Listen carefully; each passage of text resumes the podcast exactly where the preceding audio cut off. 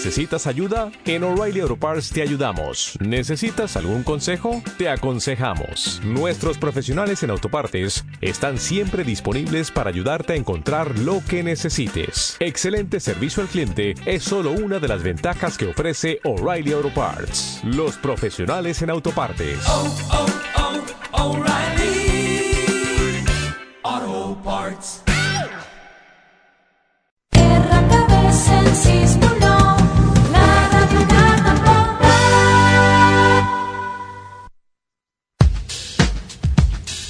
Aquí i ara comença el camí de les nostres vides.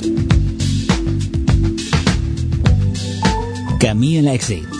Presenta i condueix Imma Àrias. A Radio Canal Barcelona.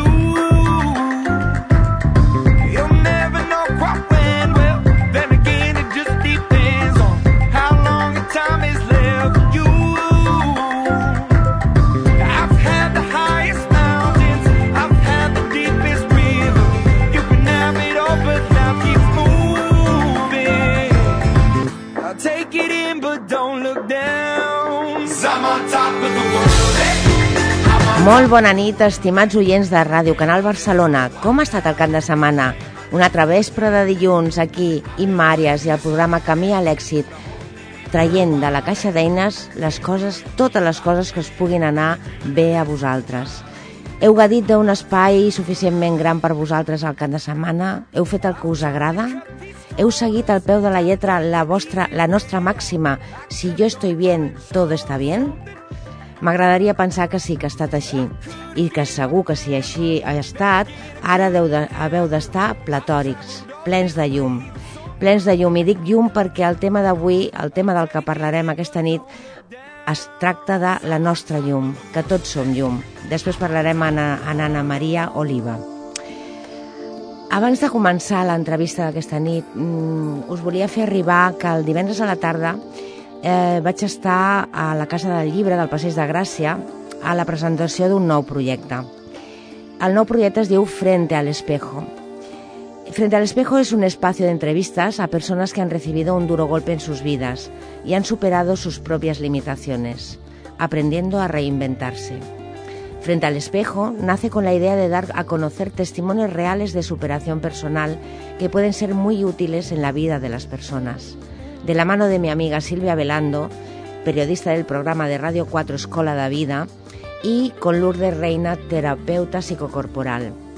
Todos ellos quieren trasladar desde este espacio nuevo una mirada hacia las historias de seres humanos que descubrieron otra manera de sentir la vida, a pesar de transitar por experiencias que trastocaron su existencia. Enfermedades, muerte de seres queridos, quiebras económicas, accidentes, persecuciones de todo tipo. Todos ellos constituyen testimonios valiosísimos de superación vital, cantos a posibilidades de renacimiento maravillosos.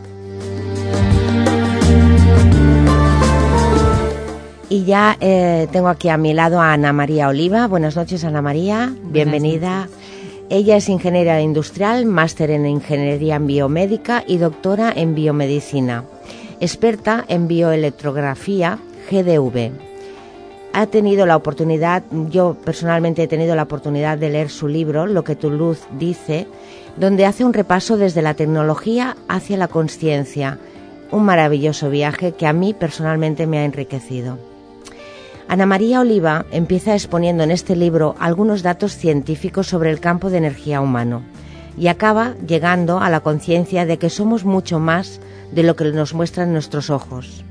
En un lenguaje ameno y asequible nos explica cómo opera la tecnología GDV, una tecnología que permite ver el campo de energía humano y analizarlo.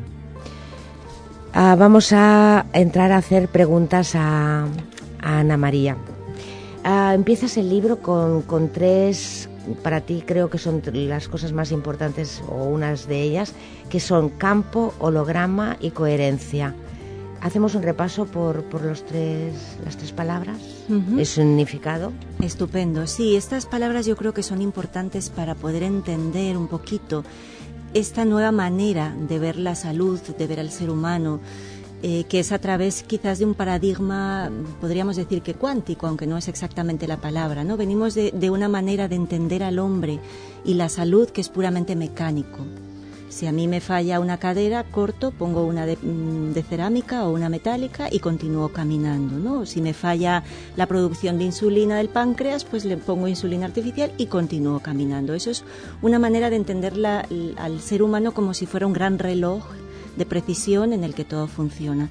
Pero, eh, bueno, pues los descubrimientos científicos nos permiten ampliar esa visión del hombre. Y para poderlo ampliar desde un punto de vista pues de lo que sería la física cuántica tenemos que empezar a entender ya no solo un cuerpo físico, sino el concepto de campo. Un campo en realidad es una región del espacio que se ve modificada porque hay algo. Es el ejemplo clásico de un imán. Yo tengo un imán y por el simple hecho de estar encima de la, de la mesa, ese imán está modificando el entorno. No hace falta que hagan nada especialmente, simplemente porque es y porque está, ahí se está produciendo un cambio. Entonces, esa es la primera palabra porque los seres humanos también tenemos nuestro campo y simplemente por el hecho de estar físicamente en un lugar estamos modificando la información del entorno. Luego del campo tiene otra cosa que me parece muy interesante recordar y es que así como eh, lo que es la materia, lo que sería el cuerpo físico, tiene un límite que es la piel, y ahí Sí. termino yo, los campos no tienen límite.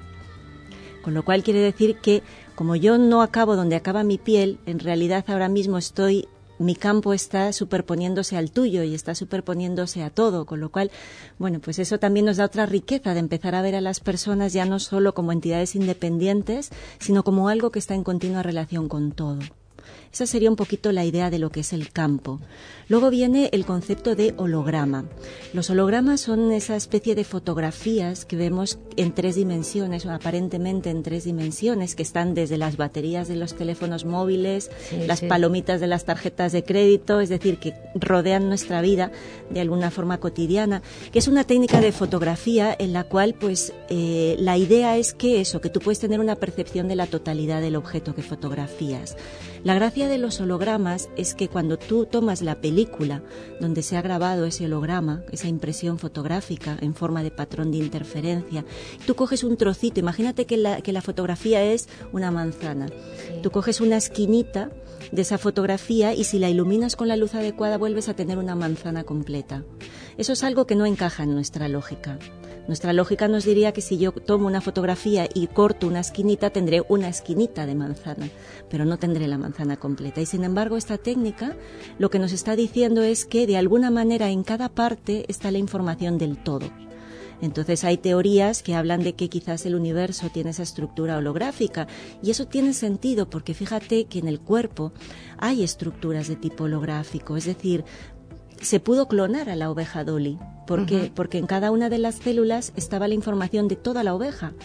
En cada una de tus células está toda la información de todo, solo que está expresada solo aquella correspondiente a ese órgano, por ejemplo, pero está toda la información. En el iris de tus ojos está la información de toda tu salud, en la planta de tus pies, en la oreja, en, en todas las partes del cuerpo está reflejada la información del todo y eso nos refiere a este punto del holograma. Entonces tenemos algo que es un campo que no tiene límite, que interacciona con todo y que además en cada una de las partes está la información del todo. Entonces, eh, eso, ah, cuando hablas de holograma, mm, la diferencia es de el observador cuando ve las cosas, no siempre, o sea, lo que ven no es la realidad exactamente. ¿Tiene algo que ver con esto? Bueno, en este caso lo que estamos hablando es que ya no hay una diferencia entre el observador y lo observado porque por el simple hecho de tú estar observando algo lo estás modificando. Que ese es uno de los puntos que también es difícil de entender desde la mentalidad clásica. Porque antes nosotros observábamos, pues con las leyes de Newton, observas que una bola de billar se mueve en la mesa y tú puedes medir desde fuera qué ángulo tiene. Pero en este caso estamos diciendo que por el simple hecho de observar algo, tú puedes alterar la trayectoria y puedes cambiar el destino de eso que ocurre simplemente porque lo observas y eso es así. Eso es una ley física, o sea, eso no es algo metafísico, es, es físico realmente. Y el tercer concepto que comentaba como, como la base de este nuevo paradigma es el concepto de coherencia. Ese ya es más fácil de entender porque en el lenguaje cotidiano también lo utilizamos. Decimos Sí. que una persona es coherente cuando piensa, actúa, siente, habla y todo lo que hace está en la misma línea. Entonces, en este caso se trataría de lo mismo. Dos ondas son coherentes si todas las crestas suben a la vez y todos los valles bajan a la vez. Y, las dos van siguiendo parejitas el mismo camino. Entonces, eh, bueno, pues la coherencia parece ser que tiene bastante que ver también con la conciencia y sobre todo tiene mucho que ver con la salud. Tiene mucho que ver, sí. Eh, nos comentas el GDV, ¿qué, qué tipo de, de aparato es ese que tú utilizas? GDV es un dispositivo que lo que hace es generar un campo electromagnético muy fuerte y muy estable, muy fuerte en cuanto a intensidad de campo, pero la corriente eléctrica es diminuta para que no haga daño a nadie. Y es suficientemente estable y que nos permite medir el campo energético de las personas. ¿Por qué? Porque un campo no se puede medir directamente, por definición. Los campos solo los podemos medir por interacción con otra cosa. Es como el viento.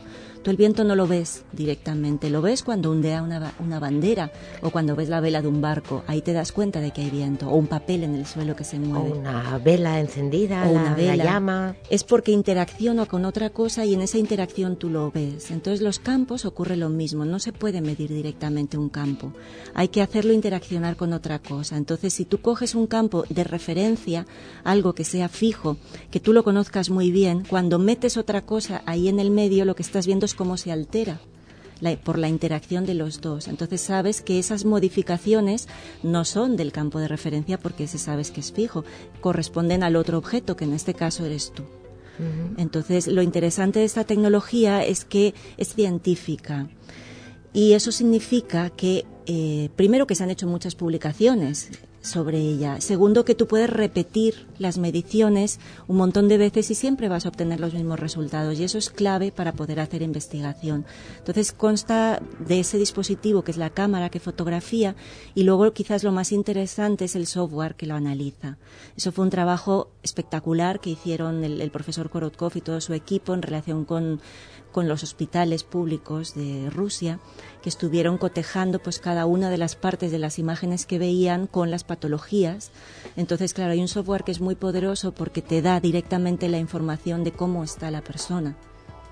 O sea que somos, como somos luz, eso está clarísimo que lo somos, ah, podemos medir esa luz que emitimos, eh, ese aparato es lo que nos mide esa luz y esa luz tiene información sobre mí. Entonces, sobre mi estado de salud, sobre mi manera de vivir incluso. Es cierto. Es cierto, es cierto. Es muy bonito porque, claro, ese campo energético que tú estás midiendo eres tú. No es algo, no es como, qué sé yo, ni siquiera es como decir, eh, es como tu cabello que hoy puede estar rubio y mañana moreno porque lo tiñes, ¿no? O sea, no, eso es como la esencia de ti de alguna manera. Es algo que además habla de ti y no miente, porque la energía nunca miente, ¿sabes? Nosotros podemos autoengañarnos, pero el campo de energía no tiene esa capacidad, con lo cual siempre te muestra la realidad. Y entonces tú puedes ver cómo está la persona a nivel fisiológico, es decir, cómo están funcionando órganos y sistemas, cuáles son las reservas energéticas que tiene, y puedes también ver cómo esa persona está viviendo su vida. Es muy bonito porque te permite de alguna manera describir psicológicamente a esa persona, darte cuenta de cuáles son sus puntos fuertes en, en- en su manera de vivir, sus puntos débiles, sus miedos, sus preocupaciones. Yo a veces utilizo la expresión de por dónde se le va la vida.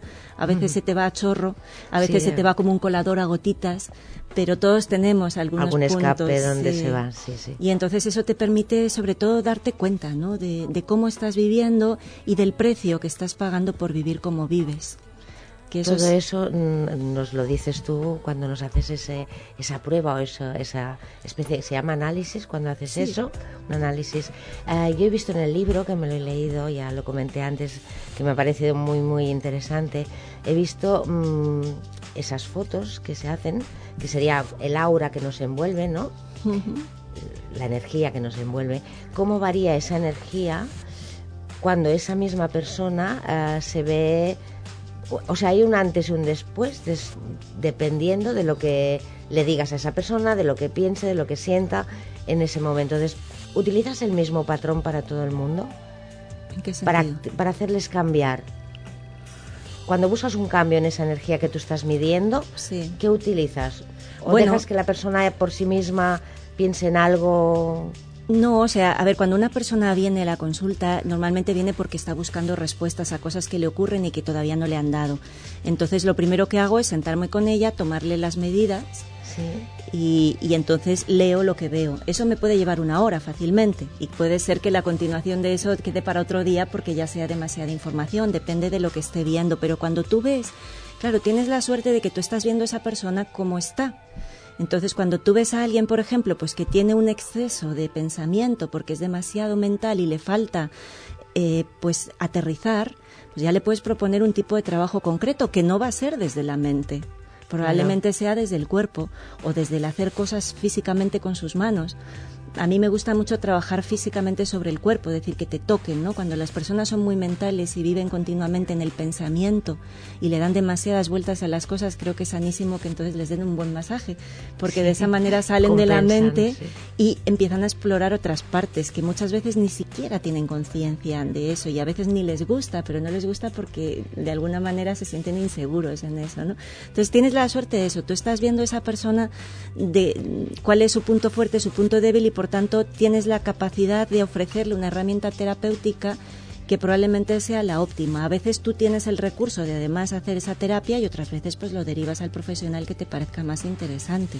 Muy bien, muy bien.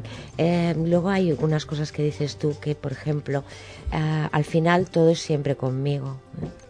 Y, eh, y al mismo tiempo que decimos esto, hablas también muchísimo de la importancia del entorno. Sí. Ese entorno, ¿cómo nos puede hacer...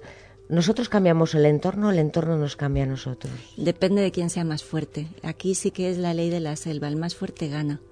Entonces, si tú estás débil y tu campo energético está, está débil por la razón que sea, porque estás comiendo mal o porque estás triste o porque estás preocupado o por lo que sea, si tú además te metes en un entorno que es fuerte y está desarmonizado, Sí. pues claro, tú vas a sufrir mucho más porque tu cuerpo no va a poder restaurarse. Si en vez de eso tú vas a un entorno que es fuerte y está armónico, pues te va a armonizar a ti. Eso siempre es el que tenga más energía gana. El que tiene más. Y, y no hay clases de energía, ¿no? No hay ni mejor ni peor energía. No, no, es no, simplemente energía. La energía es energía y lo bonito es que no juzga. No juzga. Lo que pasa es que hay veces que hay determinadas energías que son adecuadas para ti en este momento y te van a hacer sentir bien. Y por eso dices que una persona te da buen rollito. Sí. Porque tú al lado de esa persona te sientes bien. Y hay otras personas que te dan mal rollo porque cuando te estás al lado de esa persona tú te sientes mal. Pero no es porque esa persona tenga mala energía, simplemente esa energía no es compatible o no es armónica o no es coherente con la tuya en este momento, porque esa persona quizás está viviendo algo diferente a lo que tú necesitas vivir. Eh, ¿Se podría decir que los demás son mi mejor espejo entonces? Absolutamente. Todo lo que yo no puedo ver de mí me lo muestran los demás. Y eso, bueno, yo creo que todos tenemos experiencias, las veamos o no las veamos, pero tenerlas, yo creo que las que siempre las tenemos por eso, ¿no? Porque tú te puedes creer que te conoces a ti mismo mucho, pero no hay nada más fácil que el autoengaño en el que Sí. caemos continuamente. En cambio viene alguien y te confronta y te, y te da una rabia y te da un coraje y esa persona viene y te toca siempre el punto que te hace saltar y tú dices, pero si yo soy paz y yo Sí, soy sí. armónica y nada me mueve de mi centro y resulta que viene el vecinito de turno y te saca de tu centro todo el tiempo. Y si no llega a ser porque viene él, tú no te darías cuenta de que te estás autoengañando continuamente. Entonces necesitamos absolutamente, al menos yo necesito de los demás, para, para darme cuenta de dónde estoy también, de qué, cuánto he crecido o no, de dónde estoy atascada y de qué me queda por pulir. Es como los cantos del río, las piedrecitas se pulen por el roce Sí, sí, sí. y se suavizan por el roce. Si no fuera por eso sería muy difícil seguir creciendo porque uno sobre todo se apalanca ahí en el autoengaño total, ¿no? Sí, sí, de todas formas la vida, eh, eh, una cosa que, que a veces nos ocurre o que ocurre a la mayoría, que decimos que, que cada, siempre nos golpeamos en el mismo lugar, ¿no? Entonces, que, ¿con qué intención? O sea, ¿cómo es que siempre nos damos en el mismo sitio? Y seguramente llegará un momento en que eso no ocurra así. Cuando tú muchas veces se te ha puesto ese espejo delante, que es con el que tropiezas siempre, que te altera, que te saca de tu, de tu centro y tal, mm, llegará un momento en que lo reconozcas y eso ya no ocurra. Claro, tienes que aprenderlo. Cuando algo se te, se te repite continuamente en tu vida es porque no lo has aprendido. Y, de- y luego una vez lo aprendes, desaparece. Desaparece o si aparece no te- casi no Ya te das no- ni ni cuenta, porque no te molesta y como no te molesta no le, no le das importancia, ¿no? Pero sí, tú piensa una cosa, por ejemplo, si en tu vida siempre te encuentras gente que se aprovecha económicamente de ti, por ejemplo. Siempre viene alguien y me, me está sacando dinero o me cobran más de lo que sea o no me pagan lo que me deben. Esto hay mucha gente que le ocurre. Entonces, normalmente estas personas es que tienen un cierto conflicto consigo mismos y con el merecimiento y con el recibir. Entonces, como tienen ese conflicto, la vida se lo pone delante y le dice, aprende, aprende, aprende. Y tú tienes, y te, y te das cabezazos contra la pared y dices, otra vez me ha vuelto a engañar el tipo este, otra vez siempre me encuentro con ladrones. No, es que tú no has aprendido todavía esa lección. En el momento que la aprendas, ya está. Ya está. Pues Cuando, cuando el avión tiene las dos alitas, ¿cómo gira un avión? Un avión gira inclinando las Sí, alas, porque no tiene otra opción. Sí, sí. Entonces ese es el desequilibrio que tú tienes, por ejemplo, entre el dar y el recibir. Si tú no tienes esa parte de ti equilibrada porque no la has entendido, que tú te mereces también, pues entonces es como un avión que va con las alitas inclinadas, darás vueltas en círculo y una vuelta y otra vuelta y volverás a encontrarte otra vez lo mismo. ¿no? Y lo que sería conveniente es que tuviéramos alas independientes, ¿no? Para poder volar como queramos y no de esa forma. Sí, o al menos equilibradas. equilibradas. Ah, esta, esta pregunta que ahora voy a formular, no sé si la tenemos clara, pero me gustaría que la comentásemos entre las dos. ¿Por qué un pensamiento negativo tiende a autoperpetuarse, mientras que un pensamiento positivo tiende a, a desvanecerse o dura menos tiempo, por decirlo de alguna manera? Esa, esa es una pregunta que yo me he hecho muchas veces, pero te voy a contestar con otra pregunta. Bueno, con un- más que una pregunta, es como una anécdota. De todas las armas que hay en el mundo, el diablo renunció a todas menos a una. ¿A cuál? El miedo, la duda. La duda. La duda. Bien, veo que has leído el libro. la duda, porque la duda es lo que nos, nos genera más inquietud. Y esa inquietud se perpetúa. Pero es por la duda, simplemente es porque estamos continuamente en ese... Es, es parecido al miedo a veces, supongo que será una gradación también, según cómo Bueno, lo sí, mires, el miedo es- te produce dudas, claro, claro. Sí, las No dudas sé- a veces no sé generan qué va miedo. delante de una cosa u otra, pero, pero sí, sí, Sí. las dos se parecen muchísimo. Una es una emoción, el miedo es una emoción, y la duda, pues me imagino que consecuencia de, de vivir en, esa emoción de miedo. Sí, consecuencia o causa, fíjate, porque causa. yo creo que esa duda, que es lo que nos genera la incertidumbre, al final es lo que hace que estemos siempre eh, en esa lucha continua, ¿no? Entre buscar el placer, huir del dolor. Eso es, sí, Eh, es nuestra- es- siempre es lo mismo. Siempre es ¿eh? lo mismo, siempre es lo mismo. Pero yo creo que eso es parte también de la raza humana. O sea, de, de alguna manera venimos diseñados así. Y venimos también, hay gente que a veces me pregunta, entonces solo se puede aprender desde, desde el dolor. No, se puede aprender desde la risa, desde el juego, desde muchas cosas, pero desgraciadamente no sabemos. Cuando viene una época buena nos apalancamos y no seguimos aprendiendo.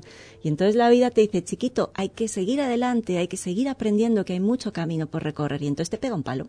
Claro. Porque de los palos aprendemos, pero de las risas, desgraciadamente, no. Y duran lo que duran. A veces tampoco. Supongo que, no sé si pueden ser indefinidas. El estado ese de, de placer. O somos nosotros que vamos. estro- Porque, claro, si llega un momento que es la vida la que te trae el palo cuando tú estás tranquilo. Yo mm, recuerdo una vez que leí ser- que, Dime, dime. que para que, o sea, que después del- de la paz tiene que haber algo más, que es la fiesta, Sí. en, en sentido sano. Sí, sí, sí, sí. Porque si no, la paz sola llega un momento que es aburrida. Y Sí. entonces, si no hay esa otro, esa otra punto de ir un pelín más allá de la paz, de decir, bueno, ahora voy a vivir esto como un milagro, voy a vivir como una fiesta, voy a vivir cada minuto como si fuera el primero, el único, el último, y voy a seguir y con esa intensidad, eh, pues sí, supongo que nos aburriríamos y entonces, ¿qué haces? Te tiras en parapente para sentirte vivo, ¿no? Por ejemplo. Por ejemplo, sí, yo creo Para que esa adrenalina que no tienes de forma normal, que la podemos tener siempre de una forma controlada, buscarla al máximo exponente, que sería, pues eso, un parapente o. Es que fíjate que, las emociones, las emociones son lo más básico y lo más maravilloso de los de la raza humana. O sea, tener emociones es algo mágico porque es lo que te permite saber qué piensa tu subconsciente de las cosas. Sí, sí. y te permite muchas veces, pues eso, sentirte vivo, ¿no? Porque si no, y, y- y hay gente que, que, bueno, pues que se vuelve adicta a esas emociones. Entonces necesita continuamente sentir, sentir, sentir, sentir. Es más, yo te, te diré que hubo una época en la que yo me sentía muy triste. Desde siempre he tenido, yo desde que me recuerdo a mí misma tenía ahí como un pozo de nostalgia, de tristeza, como un alguito que yo no sabía qué era, no, no era nada relacionado con nada, o sea, no había nada Sí, que sí, sí. dijeras, eh, tengo un motivo por el que sentirme triste, pero yo tenía siempre ese- esa tristeza de fondo, ¿no? Total que hice una terapia, unas sesiones de terapia para, para ver qué Para pasaba ver, con sí. esa tristeza. Me la quitaron y me acuerdo que el día siguiente yo llamé a la terapeuta y le dije, devuélveme mi tristeza, porque al menos sentía algo. Y esto que siento ahora es un vacío tan grande que no me gusta nada. Madre mía. Y ella me dijo, tranquila, eso que sientes se llama paz. No te preocupes que te vas a acostumbrar a ella y te acabará encantando. ¿no? Pero de entrada Pero- era un vacío Claro, de horrible. entrada es el vacío, porque lo que tú estás acostumbrado a sentir, de repente desaparece y dices, ¿y ahora qué? O sea, ¿qué hago con tanto silencio? Sí, sí, desde luego. ¿Qué hago Na- con En cambio, esos silencio? silencios son tan, tan vitales y Claro. tan importantes, pero si no eres conocedora de que eso es así, al principio, pues claro, te dices, no, ¿qué está pasando? No siento nada. Sí. Y eso no puede ser. Claro. Ah, detrás de cada sufrimiento, por, por tanto, y hablando de lo que estamos hablando, hay siempre una creencia. Sí. Esas creencias mm, que bueno, que son las que nos limitan, parten también de ese subconsciente, de esas emociones, de, de otros Parten sobre todo de la cultura que hemos heredado, ¿no? Ese, ese fue uno de un gran descubrimiento en mi vida. La verdad que descubrir que detrás de cada sufrimiento había una creencia cultural, una creencia que a mí me habían impuesto desde fuera, es algo que me liberó profundísimamente cuando descubrí eso. Y es algo tan fácil como que, a ver, el dolor es inevitable. Bueno, te puedes anestesiar, pero Sí. pero vamos, que a ti te den con un cuchillo, te corten un brazo, eso es como que te va a doler seguro. Pero luego lo que, lo que más nos duele a nosotros es que nos insistimos en resentir las cosas. Y- Repasarlas, repasarlas y, instalarnos sí. ahí, en ese Sí. dolor. Cuando tú te instalas en el dolor es cuando empiezas a sufrir. Y eso es evitable absolutamente si tú haces un ejercicio que, que yo me hago muy a menudo y que es muy sencillo, que es decir, a ver, esto que me está generando dolor a mí, esto que me está generando sufrimiento a mí, ¿hay algún rincón del planeta donde eso sea normal y no cause dolor a la gente? Y te darás cuenta de que puedes decir que sí la mayoría, el 99% de las veces. Por ejemplo, pongo un ejemplo Sí, muy clásico, sí, muy sí. manido, muy lo que tú quieras, ¿no? Un hijo extramatrimonial. Aquí, en según qué entornos, es un desastre absoluto. En la mayoría de culturas del planeta, tener un hijo de la manera que sea es una bendición. Sea como sea. Sea como sea. Yo no digo que tú hayas hecho un pacto con una persona, que esa persona no haya respetado el acuerdo que teníais y tú hayas sido traicionada. Ese es otro tema. Pero en sí mismo el hecho de que nazca un hijo, en algunos lugares es un problema tremendo y les hace sufrir terriblemente, en otros lugares es una bendición. Entonces, ¿dónde está la realidad? Bueno, en la, ahí son En las la creencias. creencia. Sí, sí, ahí, ves sí. las- ahí ves el poder de las creencias, ¿no? Entonces yo siempre me hago ese, ese ejercicio, decir, a ver, seguro que hay alguna cultura en el mundo en la que esto que a mí me está haciendo sufrir allá les parece una soberana tontería. Pues entonces, ¿para qué voy a sufrir? Me voy a esa traslado cultura. mentalmente a esa cultura, me vuelvo una indiesita eh, del Amazonas por un rato y, y dejo que eso deje de ser un problema en mi vida. Y entonces ya empiezas a relativizar y dices, hombre, si yo hubiera nacido en otra cultura, pues fíjate qué, qué maneras tan diferentes de vivir tenemos los humanos, ¿no? Es una Aquí- buena salida esa que cuentas, o sea que hemos de saber muchísimo, nos hemos de culturizar mucho, seguramente, pero que si hay algo que nos marca mucho, ¿por qué no buscarlo en otro lugar? A ver que si eso es tan doloroso como tú estás comentando. Es Sí, un- yo, yo pienso que viajar es lo que más nos ayuda a darnos a salir de todas esas creencias, ¿no? sí. Pero si uno no puede viajar, pues bueno, hay programas, hay documentales buenísimos sí, en seguro. televisión abierta y, y yo me acuerdo no hace mucho que veía un documental de Mongolia donde la mujer tenía dos maridos. Y era lo normal, porque en esa cultura necesitaba que uno de los maridos estuviera con ello en la casa y el otro estuviera cuidando al ganado lejos en la montaña. Entonces, y normalmente eran hermanos, además, los dos maridos, ¿no? Dices, Fantástico, mira. bueno, fíjate, y, y seguro que aquí, pues eh, imagínate Bueno. lo que sería eso, ¿no? O sea, ese es el mundo de las creencias. Las creencias no es algo que sea real, es una creencia. Luego también creo que eh, en tu libro comentas lo, mm, que depende qué, qué creencia te venía a la cabeza o algo que te venía de- que tú no querías pensar en eso, que utilizabas un mantra inmediatamente Mm. para que desapareciera. Esto también puede ayudar a, a las personas que nos escuchan con Esa es algún otra- ejemplo. Claro, por esa es otra de mis herramientas que yo utilizo en mi vida. Yo lo único que hago es compartir lo que a mí me ha servido, porque otra cosa no sé hacer. Entonces, eh, la mente es como un bebé. Ahora que tengo yo mis bebés chiquitos, Sí. eso lo estoy viendo clarísimamente. Tú a un, be- a un bebé o a un niñito intenta quitarle un juguete y vas a ver el escándalo que te organiza, porque no quiere. ¿Qué- ¿Cuál es la única manera de que a un niño tú le puedas quitar algo que en ese momento él tiene en las manos y está jugando y no te organice un pollo? Dándole otro. dándole otra cosa. Sí, sí. Entonces, con la mente es lo mismo. La mente es un bebé que se empecina con un pensamiento porque tú estás ahí encallado en ese pensamiento y cómo te lo quitas. Pues metiéndole otro, aunque sea con calzador. Entonces, como a mí me gusta mucho la música y también vengo de, pues, de una tradición o de unos estudios, mejor dicho, musicales, pues me pongo a cantar y canto una canción sencillita, canto un mantra, mantra en el sentido de algo que tú repites constantemente, Sí. no mantra en el sentido de algo vinculado a ninguna religiosidad. No, no, no, no. Un mantra es repetir una frase, una música, ¿no? En Sí, ocasiones una- un sonido. Un sonido o lo Sí, que sea. Yo, yo suelo utilizar alguna, alguna frasecita musicada porque como me gusta la música la canto o me la pongo para escuchar hasta que mi mente se pone automáticamente a repetir eso y de esa manera saco ese pensamiento. Hay gente que hace lo mismo yéndose al cine. Tú estás Sí. muy preocupado por una idea y de repente te vas a ver una buena película del cine y sales del cine y se te olvidó tu preocupación. Y te cambia absolutamente el estado de ánimo. Pues es otra herramienta, fíjate que sencilla, ¿no?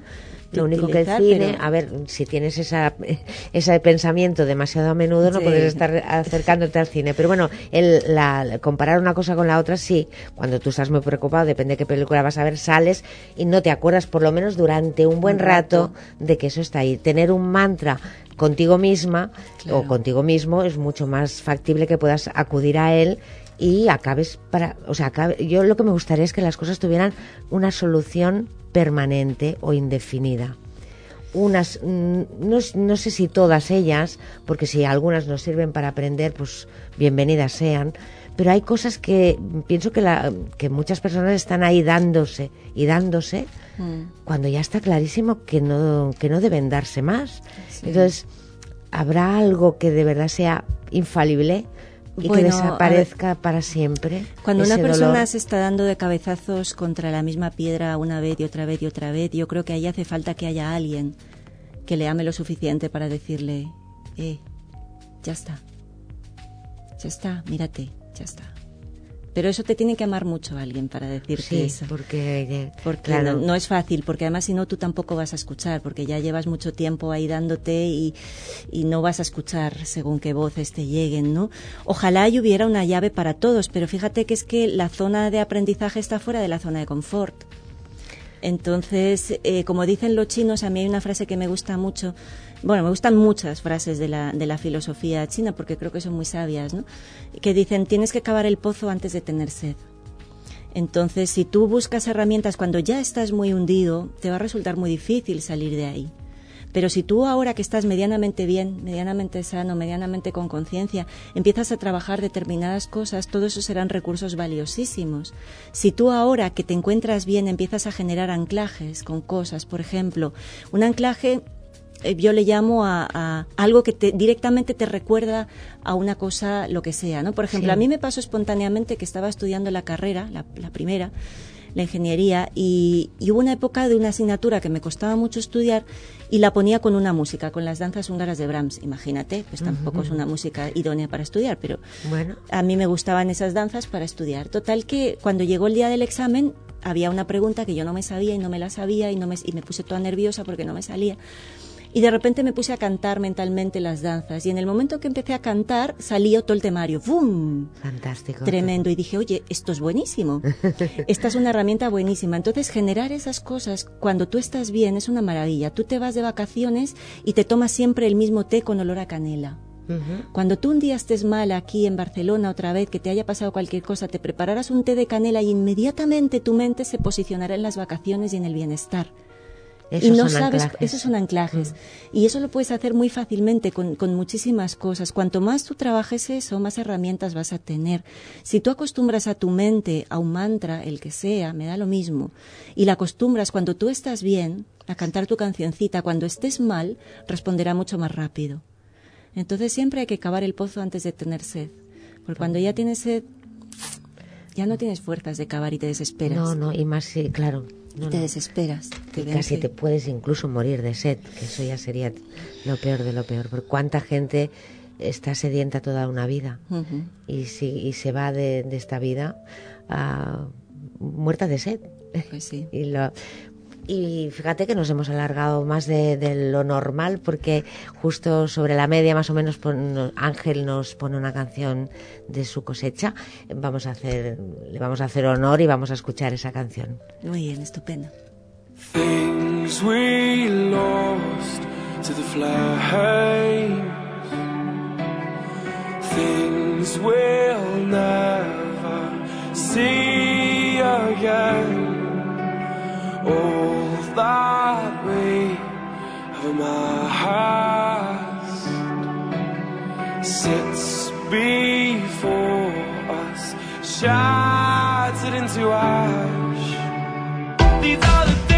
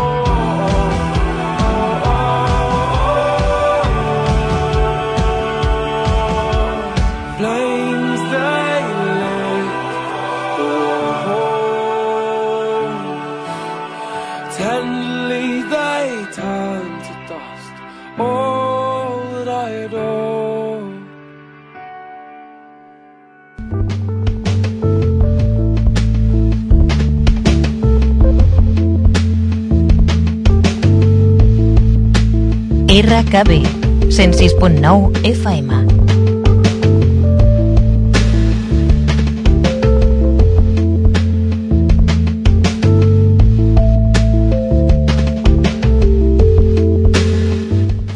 Sin parar de hablar, Ana María, contigo es bastante complicado no seguir hablando y seguir comentando.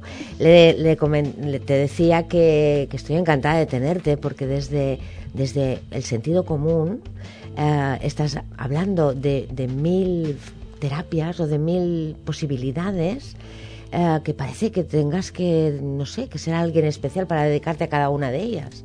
Y simplemente es una persona como tú, que sí que es verdad que, bueno, tienes tu carrera y te has dedicado, pero esas preguntas que te has hecho, eh, que has puesto en marcha cosas que te han funcionado y, y vienes ahora a explicárnoslas desde una sencillez que yo admiro y yo te lo digo de verdad que estoy encantada de que estés conmigo porque no hay que complicarse tanto la vida.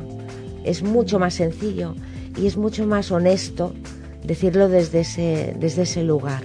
¿eh? Es que además yo creo que las cosas complicadas no funcionan y cada vez van a funcionar menos. Claro, o sea, quedarán por sí mismas desechadas. Sí. Porque llegará un momento que no, el peso no será suficiente mo- como para que se sigan sosteniendo.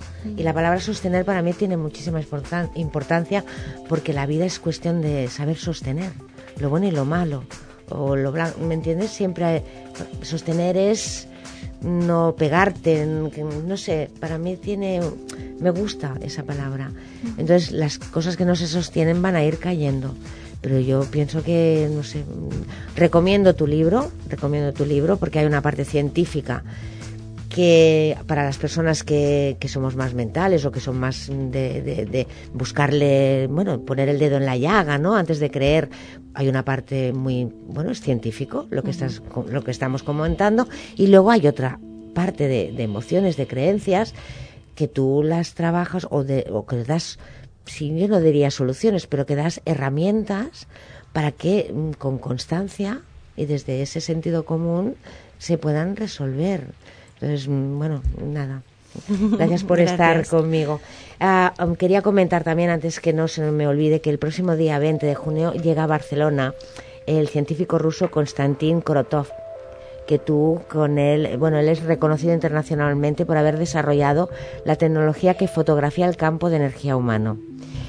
Eh, esta ofrecerá eh, por primera vez en nuestro país un curso formativo y junto a, la, junto a ti, junto a ti, Ana María, y sobre la tecnología del GDV, que es ese aparato maravilloso que mide nuestra energía, que nos puede decir qué salud, qué, qué estilo de vida estamos llevando y de- desde esa parte que tú puedes explicar, las personas pueden decidir cambiar o mejorar. Eh, ¿Dónde lo hacéis? Mira, vamos a hacer una conferencia que es gratuita. Puede venir todo el mundo que quiera, sin importar la formación que tenga ni los conocimientos previos de nada. Va a ser una información un- divulgativa muy bonita con traducción simultánea, que va a ser en el aula magna de la Facultad de Física. Esto es el viernes a las 7 de la tarde. Y luego vamos a hacer el curso de formación eh, con la tecnología GDV BioWell, que es el nombre comercial que tiene ahora, eh, sábado y domingo en la clínica Omega Z en Paseo de Gracia casi con diagonal. Y entonces, pues bueno, la idea es que en la conferencia pues las personas puedan llevarse una, una idea de para qué nos puede llegar a servir conocer este, primero que ese campo energético es algo real, es algo científico, este, este señor que viene es catedrático de la Universidad de San Petersburgo, es una persona muy reconocida internacionalmente, viene del, del, del bagaje militar, era Sí. de los que estaban cuando la Guerra Fría en primera línea de investigación, haciendo, desarrollando cosas que eran más bien para astronautas y para monitorizar la salud. Quiero decir, viene de un nivel muy, muy alto, muy alto tecnológicamente. Y él ha sido de alguna manera el principal impulsor y desarrollador de esta tecnología, que fíjate que allí es una herramienta de diagnóstico habitual, que la han En utilizado sanidad. los, sí, la han utilizado también los deportistas de élite, eh, bueno, de las Olimpiadas, Sí, ahora, del de Sochi, y antes también, pero esta vez ha sido como oficialmente ya utilizada y entonces el sábado y el domingo vamos a hacer un curso. Ese curso ya es más específico para el que realmente quiera profundizar desde cuál es el conocimiento que actualmente se tiene en la ciencia sobre ese campo energético y cuáles son todas las posibilidades de investigación y de autoconocimiento que puedes tener a través de esta tecnología. Porque esto te permite trabajar con personas, pero también puedes trabajar, por ejemplo, midiendo la energía de los espacios, puedes medir también energía de semillas, de líquidos, del agua. Tiene un pequeño dispositivo que también corrige los campos de energía. Y todo, sobre todo, para mí lo importante es que se hace desde la ciencia se hace desde, pues por eso se hace en el aula magna de la Facultad de Física. Yo estoy dando clases allí, soy profesora y, y bueno, pues lo vamos a hacer allí porque es parte del contexto de, de la ingeniería biomédica, ¿no? Y para mí ese es el punto importante porque en este mundo del aura, yo verás que nunca utilizo esa palabra. Yo la comenté, antes Sí, la dije bien, porque, bien porque es la conocida. sí, porque es la conocida, pero ya entendí que, que para ti no era la palabra. Es que más que nada porque yo huyo y huyo del, de la parte más esotérica, ¿no? O sea, a nivel personal yo puedo practicar lo que quiera, pero cuando estoy a nivel científico yo quiero que las cosas sean científicas. Entonces, eh, utilizar la palabra aura mm, me desprestigia un poquito el trabajo a nivel científico, aunque a nivel terapéutico puede tener absolutamente todo el Sí, sentido. ¿no? hoy has tenido una tesis doctoral, per- perdona que te interrumpa, mm, y hemos hablado un, comenti- un momentito antes de lo estrictos que llegan a ser. eh. Por eso, en este caso, no es por placer ni por No, menospreciar. no, no. ni- No, no, en es absoluto, en porque absoluto. hay Es- que Porque un campo eléctrico no es lo mismo que un campo electromagnético y un campo energético no es lo mismo que un campo eléctrico. Es- hay, que, hay que medirlas. Lo comentas también en el libro que muchas veces lees artículos Claro, de personas que son técnicos de y ves que utilizan esas palabras alegremente como si fueran a decir lo mismo. Por eso yo insisto tanto en que la información que vamos a dar tanto en la conferencia como en el curso es una información muy verídica, muy contrastada, muy certera y que no tiene nada que ver con muchas de las informaciones que uno escucha por ahí Vale, vale. y que puedes ver con todo el respeto del mundo pues en determinadas ferias en las que hay más confusión que certezas. Sí, Y hay personas que- que... sí, que te acabas confundiendo. Sí, o sí, sea, sí. a veces es, yo creo que la mayoría de las veces es desconocimiento de determinadas cosas. Entonces te dicen el campo energía y el campo electromagnético como si fuera lo mismo. No, discúlpeme usted, no es lo mismo. No voy a entrar en detalle de por qué no lo es, pero si alguien es profesional sí tiene que saber que no lo es y tienes que poder hablar, porque es que si no pierdes toda la fuerza. O sea, si yo empiezo a hablar con las palabras usándolas de cualquier manera, mm, primero estoy engañando, aunque no quiera. No, no, no, de verdad. eh, o sea, a partir de ese conocimiento que uno tiene, en este caso tú, tienes que ser muy rígida en Sí. cada cosa, es cada cosa Correcta. y ya está, correcta. Correcta, las cosas Porque tienen si un no, nombre. imagínate, siéndolo. Ya tenemos alguna persona premio Nobel que antes lo comentábamos también, que le han tumbado un montón de veces cosas que son que, primero te las tumban, luego te las levantan y no dejan de ser premio, Bueno, ¿cuántos premio Nobel. siglos fue plana la Tierra? Hasta que Ah, dejó sí. de serla. Por eso. Entonces es como todo, o sea, el- cuesta cambiar las ideas de las personas. Hay personas que están dando, yo, yo me reía porque cuando estudié el máster en ingeniería biomédica, pues eh, había un profesor que daba clase de bioelectricidad y bioelectromagnetismo y decía, pero el cuerpo no emite nada. Hombre, y entonces cuando a ti te miden el latido, o sea, el, el electrocardiograma, sí. electrocefalograma, ¿qué están midiendo? Si el cuerpo no emite nada. Y si a ti te ponen un termómetro y da 37 grados, ¿qué te crees que es eso? Más que un campo electromagnético en una banda de frecuencia infrarrojos. Y no lo convenciste, ¿no? Bueno, a ver, sí, sí, La duda luego, quedó, ¿no? luego conseguimos hacer un proyecto muy interesante en una cámara blindada para medir precisamente las radiaciones que emitía una persona, ¿no? Fue, fue muy divertido el cambio, sí. Menos mal, ¿no? Que hay cosas que se pueden, jus- bueno, que se pueden reconocer y ver, Sí. y, o, o que la gente al final, eh, por más que se quede ahí metido, mm, tiene que reconocer que lo que es es, lo que Claro. se escucha se escucha y lo que se siente se siente. Es que a ti te puede gustar más o menos una teoría y te puede, sobre todo, te puede desafiar más o menos a tus creencias, algo que tú estés leyendo, pero precisamente los científicos deberíamos ser los de mente más abierta, porque en realidad lo único que haces es querer entender cómo funciona el mundo, pero no vas a sacar una conclusión errónea de, de lo que estás viendo, pero muchas veces sí, vemos solo lo que queremos ver, ¿no? Entonces, esta persona hoy, por ejemplo, pues sí decía, no, pero esto de las emisiones de los cuerpos, digo, a ver, tienes dos premios Nobel. El primero, Albert St. George, sí que hace mucho tiempo, porque ese es del treinta y pico. Este tipo le dieron el premio Nobel por haber hecho la síntesis de la vitamina C, pero luego su mujer y su hija murieron de cáncer y entonces se dedicó a investigar sobre la parte energética y empezó y hizo un desglose tremendo sobre la semiconducción en las proteínas, bueno, una cosa preciosa. Es un premio Nobel. Oye, no es cualquier persona, no es el primer pelagatos que me encuentro en la universidad o en Sí, cualquier sí, sitio. Otro premio Nobel, Luc Montagnier, premio Nobel por el, por el virus del SIDA.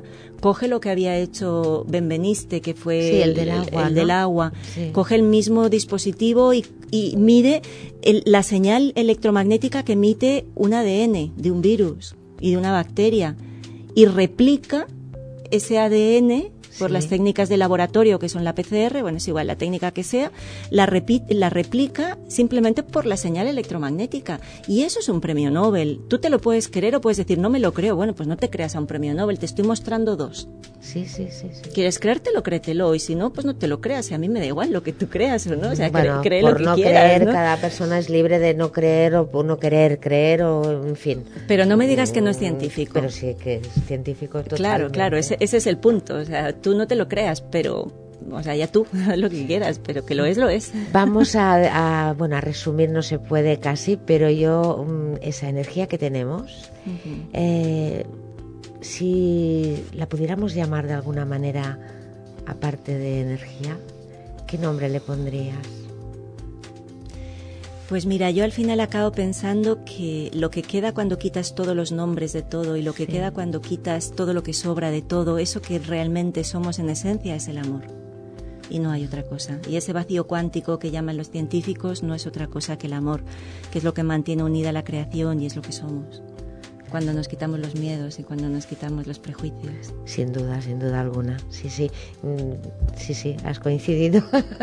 Yo también creo que eso es la base de todo y es lo único que nos permite seguir avanzando y, bueno, y intentar eso sí, buscar la felicidad, porque todos a nuestra manera lo que estamos buscando siempre es esa felicidad y no seguir en el sufrimiento ahí pegados como que no hay otra forma.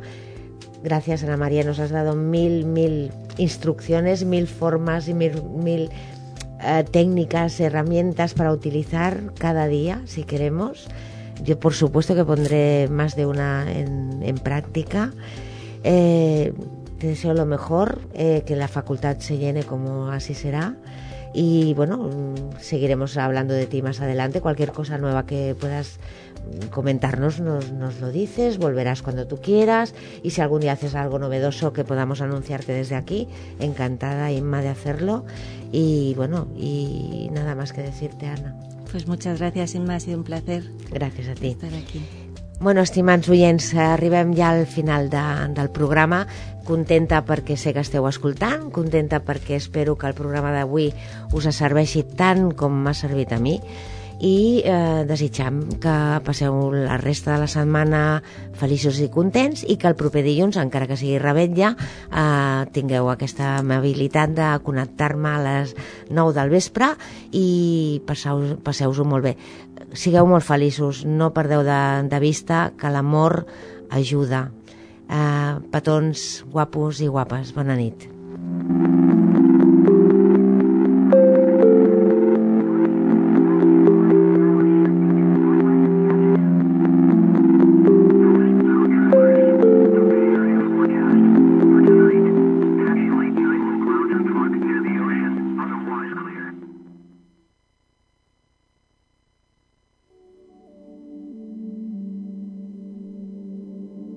RKB 106.9 FM